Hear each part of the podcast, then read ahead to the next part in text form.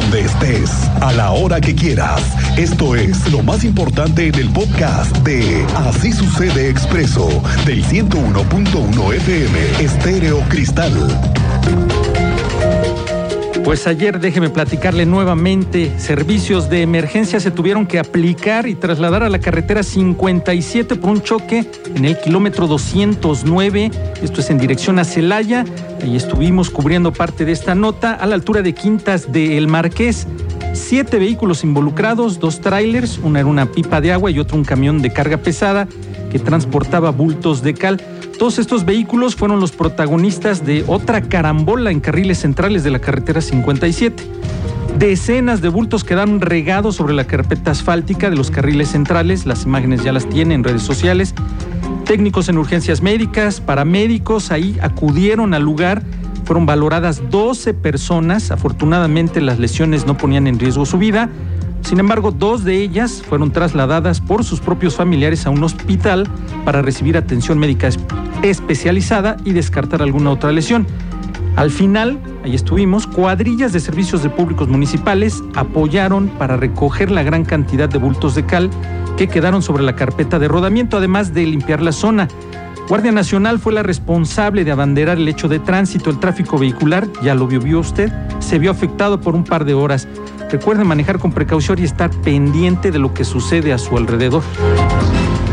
Continuando con esta información, autoridades municipales de Querétaro han anunciado una serie de acciones preventivas como operativos, instalación de arcos de velocidad, bueno, y hasta la posibilidad, escuche usted, de una rampa de frenado de emergencia en la carretera México-Querétaro. Todo esto con el fin de reducir los accidentes. Y es que se precisó que a finales de diciembre o inicios de enero 2023 comenzarán operativos como radar de velocidad alcoholímetro y carrusel, una vez que se tenga el convenio claro con la Guardia Nacional para intervenir en temas de seguridad. Además, habrá señalética vertical desde la entrada a Conin para advertir de operativos a quienes ingresen a esta ciudad, además de que se contempla una rampa de frenado, aunque esto, oiga usted, sería en conjunto con la Secretaría de Comunicaciones y Transportes. Para el tema de los arcos y operativos se prevé una bolsa de 30 millones de pesos, sin contar la rampa de frenado.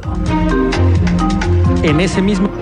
Integral para implementarlo en la, carretera 57, en el tramo que es jurisdicción municipal. Eh, estamos eh, ajustando detalles, como, como referimos en, las primeras entrevistas que tuvimos sobre este tema. Eh, proyectamos que para, para, finales de año, principios del año siguiente, ya estaremos con las unidades sobre la, la vialidad eh, en lo que concierne a la Secretaría de Movilidad, aplicando el reglamento, eh, estableciendo eh, controles de velocidad con sistema de radar y aplicando, repito, el reglamento. Eso va a, bajar seguramente la, la conducta de riesgo. En ese mismo tema y ante los constantes hechos ocurridos, la diputada del PRI, Graciela Juárez, dijo que ya están preparando un exhorto dirigido al gobierno federal. Tú sabes más de esto, Iván González, te escuchamos, bienvenido. Muchas gracias, eh, lo mismo como señor. La diputada y coordinadora del primer Congreso de Estado, Graciela Juárez, señala que prepara junto con su compañero de bancada, Juan Guevara, una eh, iniciativa de exhorto dirigida al gobierno federal. ¿Para qué? Para que se ponga atención en esta carretera federal 57, pues señala que no es posible que se lleven obras eternas y que estas no se puedan concluir, que prácticamente durante todo el año se llevan obras en diferentes tramos de esta carretera federal. Asimismo, para que se genere la obligatoriedad de que las unidades pesadas eh, utilicen los libramientos y evitar que circulen por las zonas urbanas. Estamos hablando de San Juan de Río y Querétaro, donde principalmente atraviesa esta carretera federal y también por donde circula una gran cantidad de vehículos particulares. Se estima que en promedio eh, al día están circulando 120 mil unidades, de las cuales cerca del 80% son unidades pesadas. Así es que por eso se hace importante este exhorto para que las autoridades federales puedan atender este tema, pues señala que incluso ella que transita todos los días de Pedro Escobedo hacia Querétaro, pues señala que es prácticamente una carretera de la muerte porque no sabes, si entras y si vas a salir con vida. Escuchamos. Platicábamos eh, los compañeros, el diputado Juan Guevara y tu servidora, de poder hacer algún exhorto a gobierno federal porque la verdad es que en efecto esta carretera es la carretera de la muerte. ¿eh? De verdad es algo que tiene que buscarse la solución. Muchos, muchos este, conductores, muchos automovilistas han sufrido ahí accidentes y muchos han muerto. Creo que se tiene que eh, buscar eh, qué es lo que, qué acción se puede llevar a cabo. Este, yo en principio pensaría en un exhorto a gobierno federal, pues para que ponga atención en esta autopista. De verdad es un tema eh, que, que, uno ve a diario, diario, diario, diario, entras a esa autopista y no sabes si vas a salir viva. Rodrigo, pues escuchábamos a la legisladora, bautizó esta carretera como la carretera de la muerte. Si fuera Dios, pues tiene razón. Una gran cantidad de accidentes automovilísticos fatales que se registran en esta vialidad. Rodrigo, esta es la información. Muchas gracias, Iván. Quedamos al pendiente con esta información. En otro orden de ideas, la Secretaría de Salud del Estado, a través de su titular Martina Pérez Rendón, ha dado a conocer algo muy importante que contribuirá con las familias queretanas. La doctora Martina ha confirmado que ya está listo este proyecto arquitectónico para la construcción de dos albergues en el Hospital de Especialidades del Niño y la Mujer, y esto luego de que la presidenta del DIV estatal, Carre Herrera, anunciara la construcción de estos albergues. Uno para familiares de mujeres, niñas y niños hospitalizados y otro más para mujeres embarazadas. La titular de esta dependencia de salud ha explicado que la ejecución de la obra estará a cargo de la Secretaría de Desarrollo Urbano y Obras Públicas, quien dará a conocer la fecha de arranque y la inversión de la misma. Todos esos detalles se están viendo, eh, esperemos pues ya en, breve pueda dar el arranque y les repito, es un, un planteamiento en forma conjunta. Eh, este, que bueno, además nosotros agradecemos mucho el que la señora Carr nos haya escuchado en esta petición. Eh, creemos que es una necesidad eh, para poder brindar una mejor atención, sobre todo estas mujeres que vienen de sitios lejanos. Y quien también dio un anuncio importante fue la presidenta del sistema estatal DIFCAR, Herrera de Curi. Van a repartir las cobijas donadas por los queretanos para las personas en situaciones más vulnerables. Andrea Martínez tiene la información completa. Platícanos, bienvenida. ¿Qué tal, Rodrigo? Muy buenas tardes y también a toda la audiencia. Pues así es, en diciembre se comenzarán a repartir en las zonas más vulnerables al frío las cobijas que se recauden de la colecta invernal 2022. Así lo anunció la presidenta del sistema estatal DIF, Car Herrera de Curi, quien, bueno, pues nos reportaba que hasta el momento ya se han recibido más de 15 mil cobijas gracias a los donativos de la ciudadanía y bueno, en ese sentido destacó que se ha tenido una buena respuesta eh, pues justamente por parte de los ciudadanos, también organizaciones civiles y empresas para aportar eh, pues un granito de arena en esta noble causa. Escuchemos eh, justamente este reporte que nos daba al respecto la presidenta del sistema estatal DIF. Estamos muy contentos con la respuesta que hemos tenido de, los tres poderes del gobierno, de la ciudadanía, se han sumado y ya empezamos desde antes de que fuera el, de, las cobijas, empezamos a recibir cobijas. Los invitamos a que sigan donando sus cobijas para poder llegar a todos nuestros municipios. No, ahorita, ahorita estamos recopilando y ya luego se hace la repartición. Es en diciembre, no tengo la fecha exacta, pero se empieza a repartir en diciembre.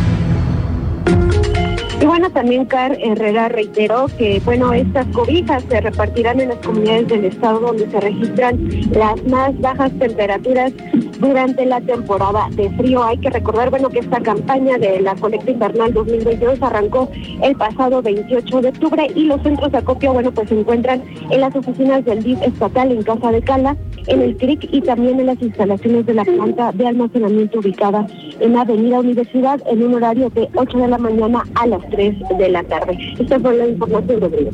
Gracias, Andrea. Oye, y en caso de que alguien quisiera apoyar esta causa y donar alguna cobija, ¿aún puede hacerlo? Efectivamente, los centros de acopio todavía continúan abiertos, como les comentaba, en el DIF estatal, ahí en Plaza de Armas, en el CRIC y en las instalaciones de la planta de almacenamiento en la Avenida Universidad de lunes a viernes de 8 de la mañana a 3 de la tarde. Gracias, Andrea. Retomando el tema de Peña Colorada, el secretario de Desarrollo Sustentable Estatal Marco del Prete garantizó que los ejidatarios de Peña Colorada no serán despojados de su tierra tras el nombramiento que se pretende otorgar a esta zona como área natural protegida por parte de la Comisión Nacional de Áreas Naturales Protegidas del Gobierno Federal. Recalcó que este nombramiento no tiene como fin expropiar las tierras de estos ejidatarios, ya que es un tema de carácter administrativo. Aseguró que de ninguna manera se tocarán los derechos de propiedad de ninguno de los ejidatarios, pues lo que se busca es conservar el valor ambiental de esos predios. Resaltó que se escucharán las voces de los ejidatarios de Peña Colorada que están inconformes con el decreto de área natural protegida, luego de la manifestación que se registró apenas el miércoles afuera de la CEDESU. Es importante mencionar que el decreto es de carácter administrativo, no tiene un, no persigue un fin expropiatorio. De ninguna manera se tocarán los derechos eh, de propiedad de ninguno de los ejidatarios ni de las personas que tengan algún algún eh, bien eh, ahí, que es, llamémoslo terreno, quien también habló sobre ello fue el ambientalista América Vizcaíno y aseguró que no hay intereses irregulares por parte de los ambientalistas sobre el decreto de Peña Colorada como zona natural protegida. Reiteró que con este proyecto también se beneficiarán los ejidatarios. Nosotros no tenemos interés. El decreto de Peña Colorada como área natural protegida no le quita a los dueños sus derechos de propiedad los decretos actualmente ya no son expropiatorios desde hace muchísimos años. Y en particular en esta administración presidencial los decretos tienen un eminente y sustancioso componente de responsabilidad social, lo que significa no solo que van a poder desarrollar los proyectos que como los ejidatarios dicen quieren conservar sus cerros, sus laderas y sus cañadas como están y mantener las condiciones naturales del ecosistema, pues se verían beneficiados. Esta mañana, durante un evento en Centro Cívico, el alcalde Luis Bernardo Nava ha presentado el plan para la ampliación de las papeleras solares compactadoras. Alejandro Payán, tú estuviste ahí, cuéntamelo todo. ¿Qué tal? Muy buenas tardes. Pues efectivamente, el día de hoy el alcalde Luis Bernardo Nava y la secretaria de Servicios Públicos Alejandra Aro de la Torre presentaron la ampliación de las 400 nuevas papeleras solares compactadoras, las cuales tendrán la capacidad 12 veces mayor a las regulares comúnmente conocidas como papeleras civiles, es decir, un aproximado de 600 litros. Estas serán autosustentables a finales de año, se instalarán las primeras 50 papeleras de un total de 400 que se colocarán en toda la capital. Si te parece bien, escuchemos la explicación que da el alcalde Luis Bernardo Nava. En el municipio de Querétaro seguimos innovando para tener una ciudad limpia de la que todas y todos nos sintamos orgullosos y que ese orgullo nos siga también llevando a realizar las acciones personales para cuidar la ciudad y que todos trabajemos juntos para proteger nuestro medio ambiente. Y para las familias, para que las familias tengan una mejor calidad de vida, que ese es al fin y al cabo el objetivo de la administración municipal.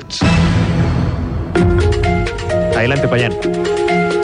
Cristian, pues déjame comentarte que también, bueno, se anunció que en total eh, habrá 18.500 papeleras eh, de las tipos Cibeles, 400 de las nuevas papeleras solares compactadores, 50 papeleras soterradas, es decir, estos monumentales que están debajo de la tierra, lo que representa un incremento de 4.000, de 1.400 nuevas papeleras, un 30% de las ya existentes.